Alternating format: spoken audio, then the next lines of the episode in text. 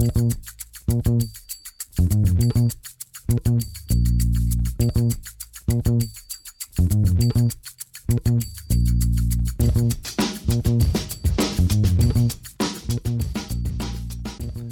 hallo und herzlich willkommen zu Football Rausch. Mein Name ist Tim Rausch. Schön, dass ihr wieder eingeschaltet habt. Und wir starten in eine neue Division und zwar in die NFC South. Und da machen die Atlanta Falcons den Anfang.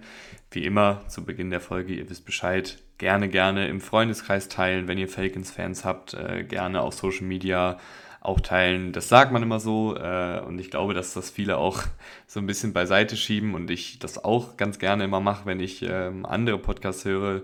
Aber sowas hilft echt. Also wenn euch der Content gefällt, egal ob das jetzt bei mir ist oder vielleicht auch bei anderen Content-Creatern oder bei anderen Podcastern, teilt die Folgen im Freundeskreis, äh, lasst bei Social Media ein Like da. Gerade äh, bei uns kleineren Podcasts ist das wirklich immer eine gern gesehene Unterstützung und ähm, ich freue mich da über jeden neuen Zuhörer, über jede neue Zuhörerin, die ich auf diesem Wege dazu gewinnen kann und ähm, vielleicht auch überzeugen kann, dass das hier eine ganz interessante Serie ist. Und die Falcons wollen auch eine Serie starten und zwar, glaube ich mal, eine Serie starten, äh, wo man von Playoff-Teilnahmen spricht, weil das ist unter dem neuen Head Coach Arthur Smith, äh, beziehungsweise nicht unter dem neuen Head Coach, sondern unter dem äh, bereits seit ein paar Jahren anwesenden Head Coach Arthur Smith noch nicht gelungen.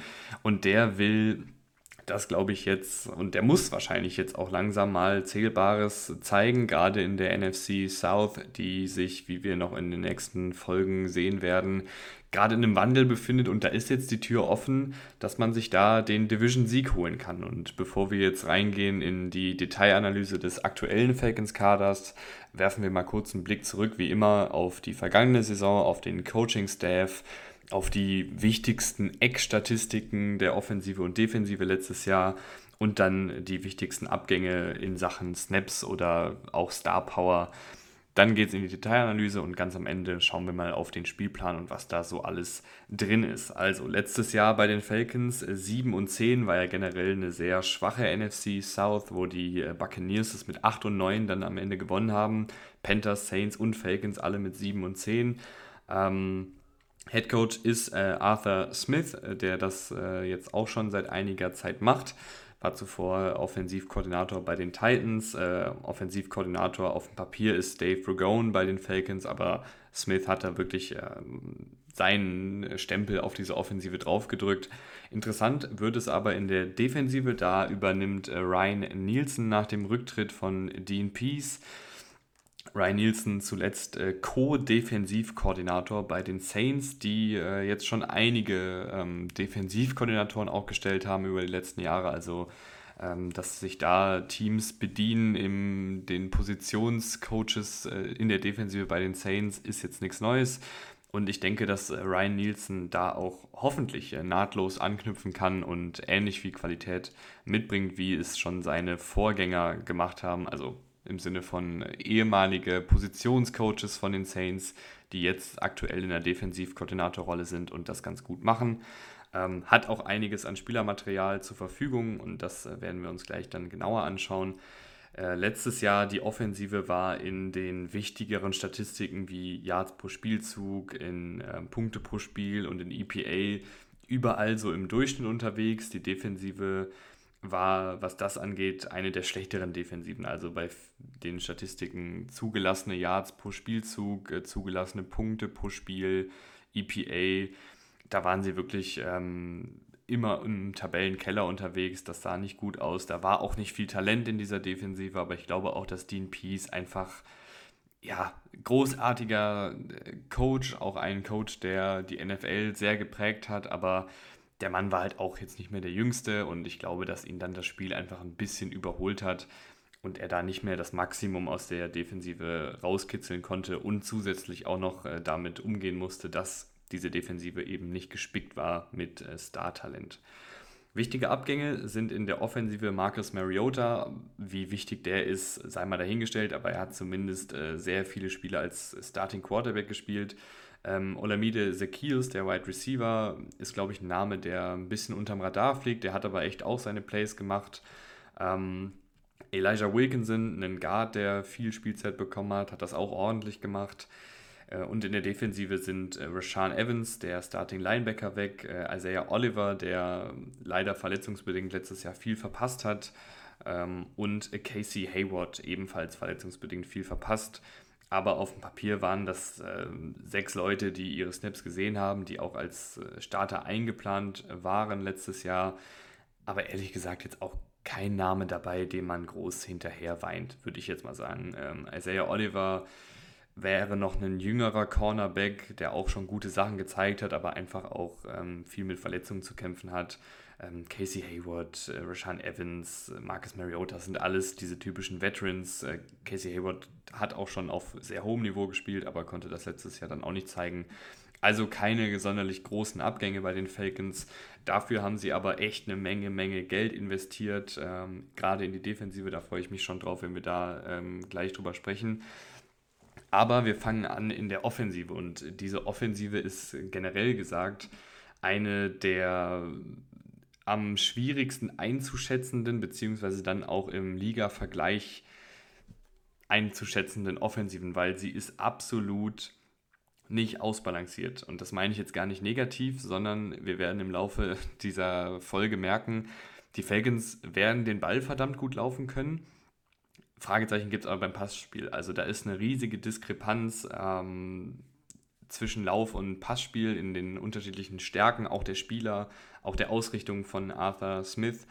Ähm, ich halte äh, Arthur Smith übrigens für einen äh, ziemlich guten Coach. Ich glaube, dass ihn viele schon abgeschrieben haben. Aber das, was ich jetzt so von den Falcons dann mir auch nochmal angeschaut habe, gerade was das Laufspiel angeht, ähm, wirklich sehr, sehr schöne Designs dabei.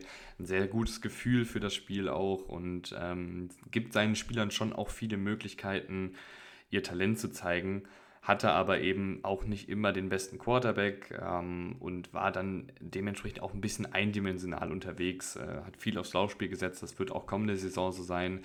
Äh, also die Ausrichtung der Falcons ist da ja relativ klar und hat dann auch im Draft nochmal äh, das eben bestätigt, dass man hier ähm, aufs Laufspiel setzen will.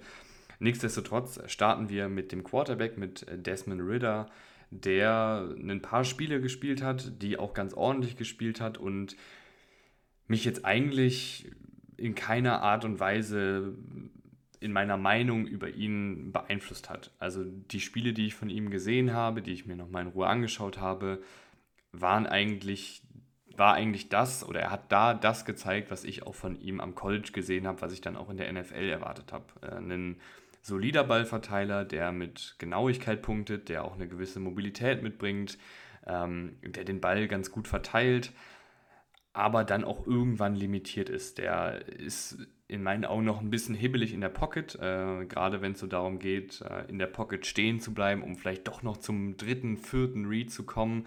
Das macht er nicht so gerne, da kriegt er dann kalte Füße und ähm, macht halt die Meter lieber selber oder versucht dann irgendwie sich Zeit zu erlaufen, was auch manchmal klappt, aber manchmal würde man sich wünschen, dass er einfach in der Pocket noch stehen bleibt. Ähm, hier und da nochmal ein paar Entscheidungsfindungsfehler, selten auch mal ein paar äh, Genauigkeitsfehler. Aber im Groben und Ganzen halt so der typische Ballverteiler, der auch ein bisschen zu Fuß unterwegs sein kann, der auch auf jeden Fall ins Laufspiel eingebunden werden kann mit seiner Mobilität. Äh, damit meine ich jetzt nicht nur äh, durch Read Options oder QB Keepers und was es da nicht alles gibt, sondern eben auch mit Play-Action, dass du ihn in, Bewegung bringst, dass du ihm vielleicht auch nur ein, zwei Reads gibst, äh, die er dann lesen muss. Und dann bringt er den Ball eigentlich relativ konstant an. Also fand ich ordentlich, was er gezeigt hat. Ich weiß bei ihm nur nicht so genau, wie viel Potenzial, wie viel Entwicklungsspielraum dann wirklich da noch äh, nach oben ist weil ich glaube, es fehlt halt so ein bisschen dieser absolute It-Faktor, um jetzt ganz, ganz oben anzugreifen in den Quarterback-Rankings zum Beispiel. Ähm, hinter Desmond Ritter hast du noch äh, Taylor Heineke, den hast du aus Washington geholt. Ist ein echt guter Backup, finde ich. Also Taylor Heineke ist ein bisschen mehr Hü oder Hot im Gegensatz zu Desmond Ritter. Also ich glaube, ein Taylor Heineke in absoluter Topform kann auf jeden Fall besser spielen als ein Desmond Ritter, aber wie oft kriegst du Taylor Heineke in absoluter Topform und wie oft kriegst du Taylor Heineke, der absolut banale Entscheidungen trifft, der Bälle sehr, sehr risikoreich in Deckungen wirft. Ähm, das ist halt bei ihm immer so ein bisschen äh, mit dabei. Aber solche Spieler mag ich halt als Backups, weil die können dir im Zweifel, wenn sie von der Bank kommen oder wenn sie vielleicht ein, zwei Spiele mal übernehmen müssen, schon was geben und dann auch, wenn sie einen guten Tag haben, dir das Spiel gewinnen. Und das mag ich irgendwie, in, wenn man da so einen Spielertypen als Backup hat. Deutlich spannender wird es aber bei den äh, Falcons. Ich will fast gar nicht so richtig sagen Running Backs, weil diese ganze Falcons Skill Position äh, Gruppierung aus Tight Ends, Wide Receivers und Running Backs, die ist so divers und die sind fast so ein bisschen befreit von ihren Positionsbeschreibungen. Also natürlich können wir jetzt hier mit Bijan Robinson, Tyler Algier, Cordero Patterson anfangen, aber man muss, glaube ich, bei den Falcons, bevor man über die Skill Position Spieler redet, noch sagen, die können alle fast mindestens zwei Positionen bekleiden und so natürlich äh, für sehr, sehr viel Experimentierspielraum sorgen, ähm, für sehr, sehr viel Verwirrung auch in der Defensive sorgen. Nur mal als Beispiel, äh, bevor wir dann jetzt auf die einzelnen Spieler eingehen. Wenn die Falcons aufs Feld kommen mit äh, Jonu Smith, mit äh, Kyle Pitts, mit Bijan Robinson, mit äh, Cordero Patterson und mit Drake London, dann sind das auf dem Papier zwei Tight Ends, zwei Running Backs und ein Wide Receiver. Das klingt dann erstmal für die Defensive so, okay, die Jungs wollen den Ball laufen, zwei Tight Ends, zwei Running Backs, äh, es sind schwere Jungs. Wir stellen da zumindest mal drei Linebacker entgegen, vielleicht sogar vier Defensive Liner ähm, und stellen da unsere dicken Jungs eben oder unsere schwereren Jungs ebenfalls aufs Feld. Aber was machen die Falcons dann oder was können die Falcons in der Theorie machen? Bijan Robinson, Cordero Patterson als Wide Receiver aufstellen. Kyle Pitts, Jono Smith können beide auch Wide Receiver spielen und dann mit Drake London hast du ja sowieso noch einen etatmäßigen Receiver. Das heißt, du hast dann auf einmal in Empty fünf äh, mehr oder weniger Wide Receiver, die gegen eine Base-Defensive zum Beispiel spielen. Base-Defensive bestehend aus äh, drei Off-Ball-Linebackern und vier äh, Defensive-Linern. Ähm, das ist schon sehr, sehr spannend, was die Falcons da an Spielerpotenzial und Spielermaterial auch haben. Und ich glaube, es gibt wenige Teams, vielleicht noch die 49ers, die da mit reinfallen, ähm, die so variabel aufgestellt sind in der Art und Weise, wie sie ihre Skill-Position-Spieler einsetzen können. Also das vielleicht noch so als kleiner Nugget, äh, bevor wir dann jetzt in die einzelnen Spieler reingehen. Äh, fangen wir dann an auf der etatmäßigen äh, Running Back-Position. Da sind sie absolut äh, fantastisch besetzt. Äh, Bijan Robinson als Aushängeschild. Ich werde jetzt nicht super viel über ihn reden, weil er auch schon Thema war in den Draft-Previews. Könnt ihr euch gerne auch nochmal anhören. Ähm, fantastischer Läufer, äh, super Vision, sehr, sehr gute Athletik, tolle Richtungswechsel, gutes Endtempo, viel Physis, äh, auch als Receiving Back sehr, sehr gut. Ähm, also wirklich das Komplettpaket. Der Hype ist sehr, sehr groß. Ich kann es verstehen. Trotzdem bin ich da immer ein Ticken vorsichtiger, dass ich ähm, Rookies nicht zu sehr in den Himmel lobe, bevor sie ihren ersten NFL-Snap gespielt haben. Aber das sieht schon sehr, sehr vielversprechend aus, was er am College gezeigt hat. Und gerade auch in dieser Offensive mit dem Scheme von Arthur Smith ähm, kann ich mir da vorstellen, dass der äh, ganz, ganz weit oben angreifen wird. Ähm, aber selbst wenn er nicht sofort einsteigt, hast du immer noch sehr, sehr gute Backups. Tyler Algier war einer meiner Lieblinge letztes Jahr. Ich freue mich sehr, dass er sogar die 1000 Yards geknackt hat, ähm, still und heimlich. Ein physischer Running Back, äh, der sehr, sehr gute Jump Cuts hat, gute Richtungswechsel, auch eine gute, eine gute Übersicht, gute Physis mitbringt, für Yards kämpft, ähm, gute Hände aus dem Backfield hat. Jetzt kein fantastischer Route aber der kann dir auf jeden Fall auch einen Ball aus dem Backfield fangen. Ähm, hat natürlich jetzt nicht die absolute Endspritzigkeit von einem äh, Bijan Robinson, aber ein, ein sehr, sehr guter Backup, der bei vielen Teams wahrscheinlich eine Starterrolle inne hatte und oder inne hätte. Äh, und dann hast du ja noch Cordero Patterson, der so ein bisschen die Allzweckwaffe ist. Ich glaube, in Anbetracht der Personallage wird Patterson vielleicht wieder ein bisschen mehr auf Wide Receiver äh, switchen. Ich finde Patterson als Running Back auch gut. Ähm, gerade wenn man, wenn klar ist, wo er hinlaufen muss, dann zeigt er auch diese Return-Fähigkeiten, die er hat. Dann zeigt er die läuferischen Fähigkeiten, die er hat. Aber ich finde, man merkt dann schon manchmal, dass er jetzt nicht die allerbeste Vision hat. Ähm, auch nicht immer so das beste Gefühl dafür hat, äh, wann gehe ich auf den, den großen Lauf, wann nehme ich hier einfach die Yards mit, die mir gegeben werden. Also da sind einfach die gelernten Running Backs ein Ticken weiter als er. Aber wenn du den drei, vier Mal als Running Back aufstellst und dann auch zwei, drei Carries gibst, kann der natürlich dann auch mal einen großen Lauf raushauen und das ist einfach für Defensiven sau schwierig, sich darauf immer einzustellen. Und selbst der vierte Running Back im Bunde, äh, Caleb Huntley, hat letztes Jahr ein paar gute Szenen gehabt, aber der wird wahrscheinlich da äh, jetzt kaum noch Spielzeit sehen, sah aber, wie gesagt, in limitierter Rolle gar nicht mal so verkehrt aus. Auf Wide Receiver ist es ein bisschen dünner, was aber, glaube ich, auch einfach äh, der Tatsache geschuldet ist, dass die Falcons, wie ich eben gesagt habe, erstens sehr lauflastig spielen wollen und zweitens dann auch super viel mit zwei Titans arbeiten wollen, vielleicht auch viel mit zwei Runningbacks arbeiten wollen und da jetzt nicht so eine krasse Kadertiefe auf Wide Receiver brauchen. Also Natürlich ist die nicht gut, ähm, aber ich glaube, man muss hier auch wirklich mit äh, reinzählen, dass der dritte Wide Receiver bei den Falcons wahrscheinlich nicht so viele Snaps sehen wird wie bei anderen Teams. Also andere Teams setzen da deutlich mehr auf ähm, drei Wide Receiver auf dem Platz.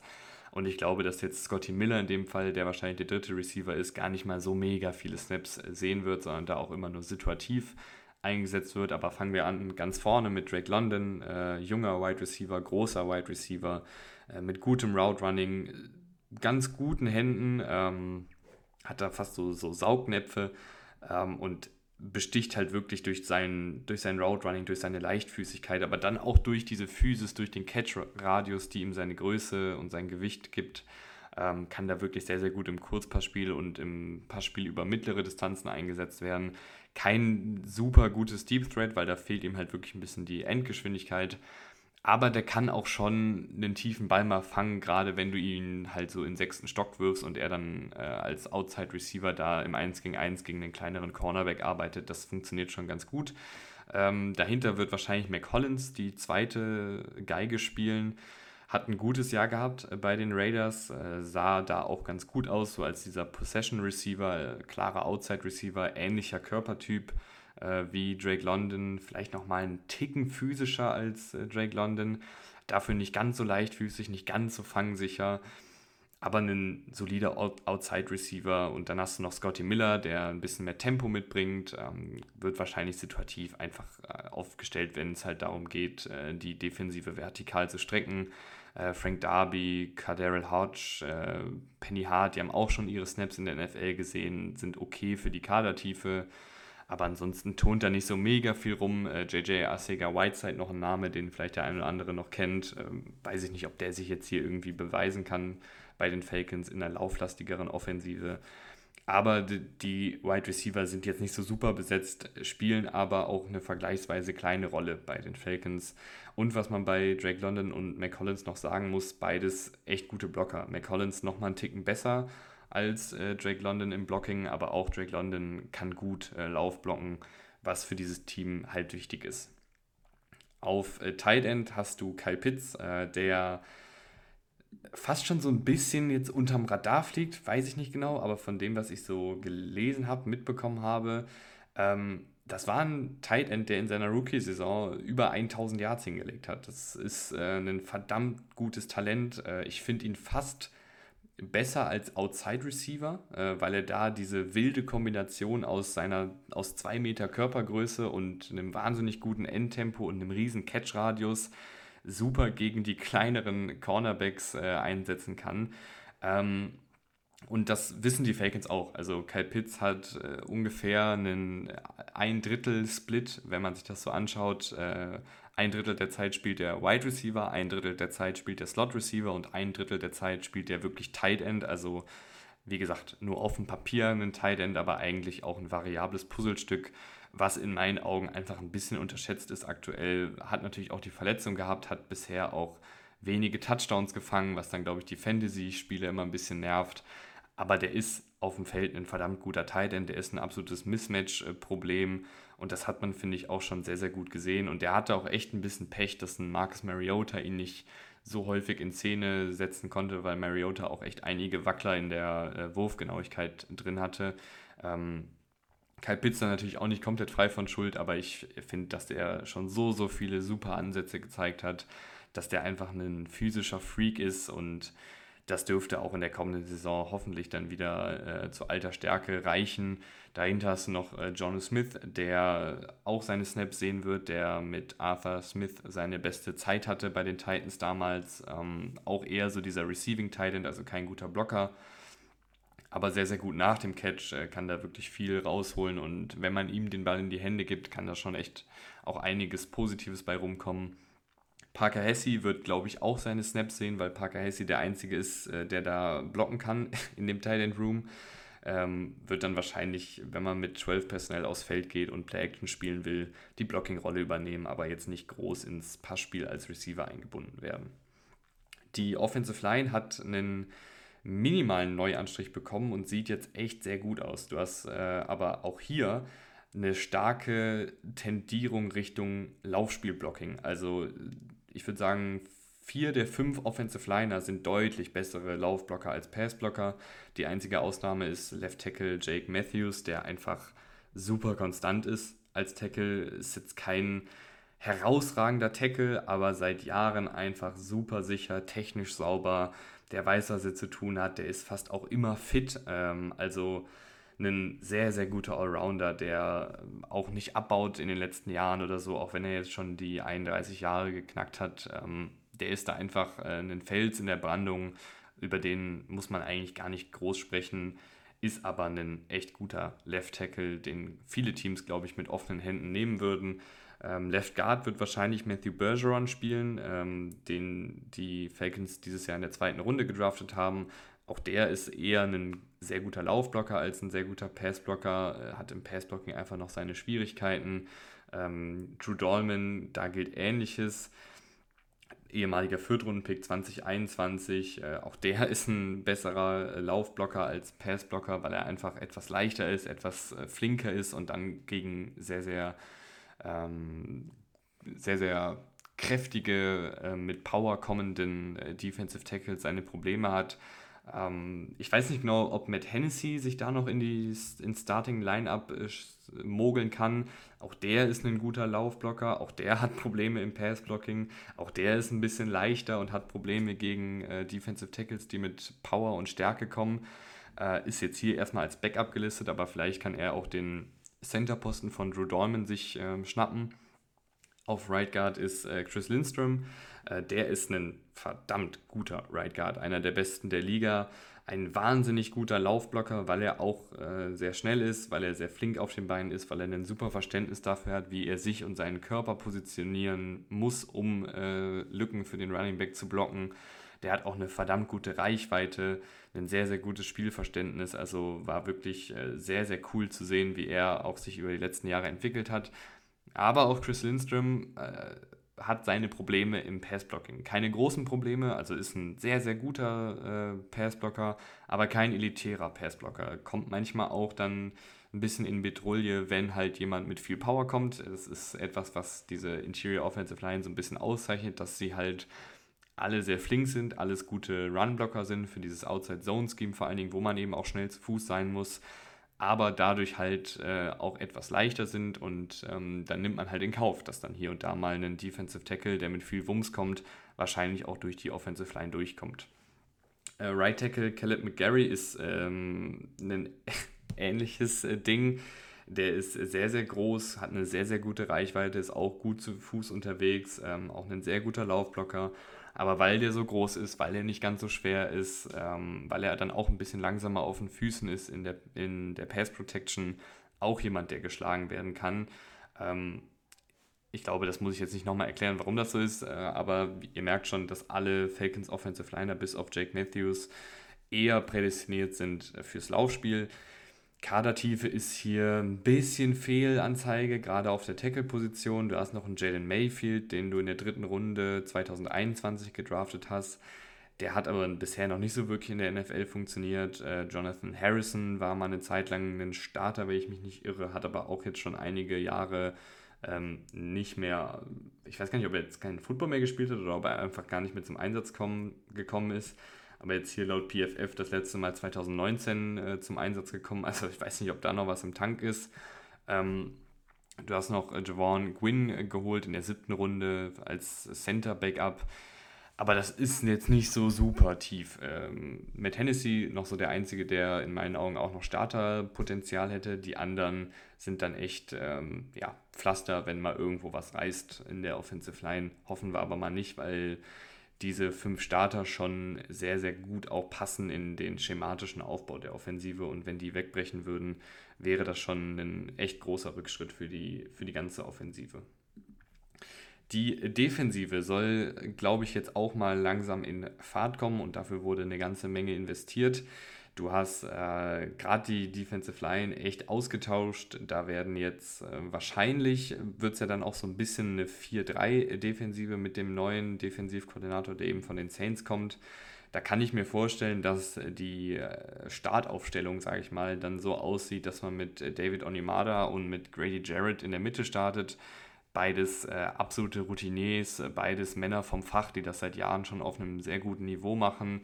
Grady Jarrett, würde ich sagen, noch mal einen Ticken besser als David Onyemata. Auch die beiden haben ihre Stärken noch mal einen Ticken mehr in dem Pass Rush. Ähm, aber beides auch äh, fähige Laufverteidiger. Grady Jarrett äh, bin ich mal echt gespannt, auch wenn der jetzt äh, nicht mehr der Jüngste ist. Der hat jetzt echt einige gute Spieler um sich herum. Das war lange Jahre nicht so bei den Falcons. Und wenn er jetzt vielleicht nicht mehr die ganze Last alleine tragen muss und nicht mehr die ganze Zeit die volle Aufmerksamkeit der Offensive Line bekommt. Ist das dann ein Spieler, der jetzt mit 30 Jahren oder wie alt er ist, äh, nochmal einen zweiten Frühling erlebt, beziehungsweise dann einfach durch diese neuen Freiheiten noch mehr in Erscheinung tritt, weil der ist immer noch ein verdammt guter Pass-Rusher, der hat auch ein super Verständnis für die Laufverteidigung, ähm, weiß da einfach, wie er sich zu bewegen hat, äh, antizipiert super. Äh, ist natürlich jetzt kein, kein Bulle da in der, in der Defensive Line, weil der ist für einen Defensive Tackle ein bisschen leichter. Aber der macht das schon mit Spielintelligenz und Athletik echt gut weg und äh, mit Technik natürlich auch. Dahinter ist es ein bisschen dünn äh, auf Defensive Tackle. Taquan Graham hat seine Snaps schon gesehen, ein paar gute Ansätze gezeigt, aber jetzt auch noch nichts Wildes. Ähm, ich bin mal gespannt, was du von Eddie Goldman bekommst. Eddie Goldman war mal kurz einer der besseren Defensive Tackles, Schrägstrich Nose Tackles äh, der Liga hat dann jetzt ein paar Jährchen weniger gespielt oder gar ausgesetzt, wenn ich mich nicht irre. Äh, aber hat eben mal auf einem sehr, sehr guten Niveau gespielt. Das ist jetzt auch schon wieder ein bisschen was her, aber vielleicht äh, kann er jetzt bei den Falcons nochmal so einen, so einen zweiten Frühling erleben, äh, weil diese Nose-Tackle-Rolle, die gibt es jetzt so aktuell noch nicht im Kader und wenn Eddie Goldman die bekleiden kann und auf einem adäquaten Niveau spielt, wäre das auf jeden Fall eine spannende Verstärkung. Ich glaube, dass Calais Campbell da auch manchmal auf Defensive Tackle rumtun wird, denke aber eher, weil ähm, Ryan Nielsen von den Saints kommt, die eben auch gerne ihre großen, schweren Defensive Ends hatten, dass Calais Campbell wieder so ein bisschen mehr auf Edge spielen wird, auch wenn das sich ein bisschen komisch anhört. Ähm, aber Calais Campbell der bringt halt so viel Erfahrung mit, der bringt auch echt noch gute Qualitäten mit, äh, mit dieser absurden Länge, mit dieser sehr guten Athletik, die er auch immer noch hat, ähm, vor allem mit dieser funktionalen Stärke, die er hat, ähm, glaube ich, dass das immer noch gut funktionieren kann. Und selbst wenn das nicht mehr der spritzigste Passrusher ist, ist das immer noch ein verdammt guter Laufverteidiger, weil der eben äh, einfach die physischen Anlagen dafür hat. Auf der anderen Seite wird es dann wahrscheinlich einen äh, Mix aus äh, Bud Dupree, Lorenzo Carter, Arnold Abicaddy. Die bringen alle ein bisschen unterschiedliche Skillsets mit. Da kommt es dann immer wahrscheinlich ein bisschen darauf an, was man so braucht. Vielleicht auch, ähm, wie viel man Calais Campbell als Defensive Tackle spielen will. Wird auch viele Situationen geben, wo dann die Edge-Kombi sein wird aus Bud Dupree und Lorenzo Carter oder Lorenzo Carter und Arnold Abicaddy. Ähm, ich glaube, dass man da echt super durchmixen kann. Die haben viele, viele Namen, viele gute Spieler da in der Defensive Line jetzt. Ähm, Bud Dupree, jemand, der mit Tempo und Power kommt. Äh, Lorenzo Carter, so ein bisschen so ein Allrounder, hat unfassbar gute athletische Fähigkeiten, konnte aber die nie so ganz aufs Feld bringen. Ähm, da fehlt es irgendwie so ein bisschen an Technik, an vielleicht auch Spieltempo. Also es ist natürlich immer noch mal ein Unterschied, äh, wie gut performst du beim Combine und wie gut performst du dann mit äh, der kompletten Ausrüstung an. Aber der lässt die auf jeden Fall hier und da auch mal aufblitzen. Ist ein sehr flexibel einsetzbarer Edge Rusher, der kann, die Lau kann den Lauf verteidigen äh, mit seiner Länge und seinem Tempo. Der kann auch mal äh, auf Quarterback-Jagd gehen, der kann aber auch mal in Coverage droppen. Also den kann man da schon flexibel einsetzen Arnold Ebikedi hat mich so ein bisschen an eine Kreissäge erinnert, weil der schwingt einfach so wild immer mit seinen Armen umher und arbeitet super viel mit seinen Armen. Ähm, jetzt nicht so das beste Jahr gehabt, gerade gegen Ende, aber bis zu seiner Verletzung in Woche 10, 11 so rum, sah der eigentlich ganz vielversprechend aus und ich hoffe, dass er dann auch da wieder dran anknüpfen kann. Ähm, als Pass Rush Spezialist wahrscheinlich jetzt erstmal angedacht, äh, durchaus brauchbar. Adetogumbo äh, Ogundeji, äh, ehemaliger Fünftrunden-Pick, hat auch schon seine Snaps bei den Falcons gesehen. Sah okay aus, äh, ganz guter Laufverteidiger, kein sonderlich guter Pass-Rusher. Äh, D'Angelo Malone, ein letztjähriger äh, Drittrunden-Pick, der noch nicht so super viel gespielt hat äh, und da auch nicht so sonderlich gut aussah, aber auch das ist ein, ist ein Drittrunden-Pick aus dem letzten Jahr. Äh, Zach Harrison, äh, ein diesjähriger äh, Drittrunden-Pick, äh, der wahrscheinlich so ein bisschen diesen Tweener-Typen spielen wird. Wenn sie vielleicht mal in eine 3-4-Defensive gehen wollen, kann ich mir vorstellen, dass er so den einen Defensive End gibt. Ähm, aber ihr merkt schon, das sind jetzt irgendwie locker 10, 12 Namen gewesen, die wir, die wir hier gerade durchgegangen sind äh, auf Edge und in der Interior Defensive Line. Die sind super tief besetzt, die haben eine Menge Qualität, die haben unterschiedliche Skillsets, die situativ eingesetzt werden können, die dann auch auf den Gegner abgestimmt werden können oder auf die gegnerische Offensive Line. Da ist wirklich eine ganze Menge möglich und ich glaube, dass Ryan Nielsen da seinen Spaß haben wird und dann auch da echt viel Potenzial gerade durch den Pass Rush äh, da ist. Und auch die Laufverteidigung sieht hier eigentlich ganz gut aus, weil auch da hast du ein paar Spezialisten dafür.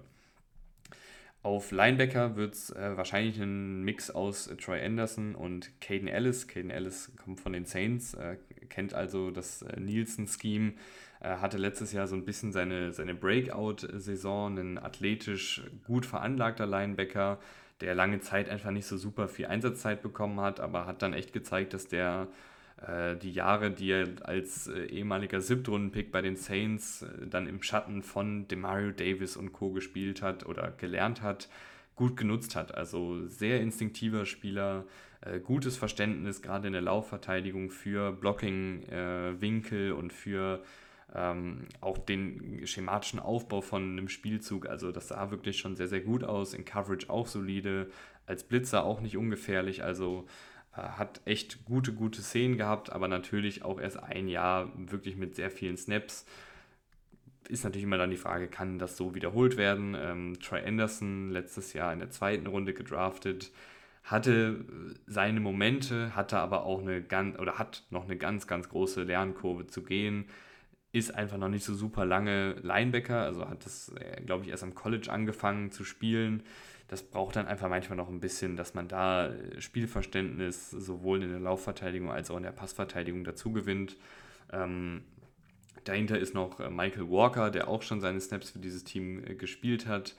Äh, ein athletischer Linebacker, eher ein Pass-Coverage-Spezialist der ist ganz okay. Also den kannst du auch mal reinwerfen. Ähm, der hat auch schon seine Snaps gespielt für die Falcons letztes Jahr 769. Also äh, nichts Besonderes äh, auf dem Feld, aber durchaus auch jemand, der starten könnte, wenn jetzt zum Beispiel Troy Anderson sich gar nicht entwickelt oder wenn Caden Ellis dann doch nicht äh, die Leistung aus dem Vorjahr bestätigen kann.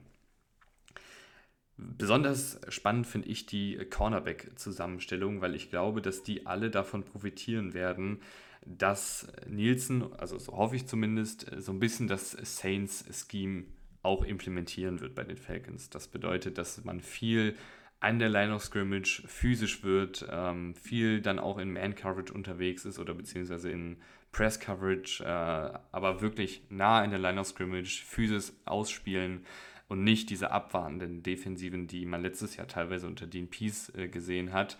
Und ich glaube, dass davon sowohl AJ Terrell als auch Jeff Okuda profitieren werden. Ähm, AJ Terrell war ja 2021 ein verdammt guter Cornerback, letztes Jahr dann wieder so ein bisschen abgeflacht.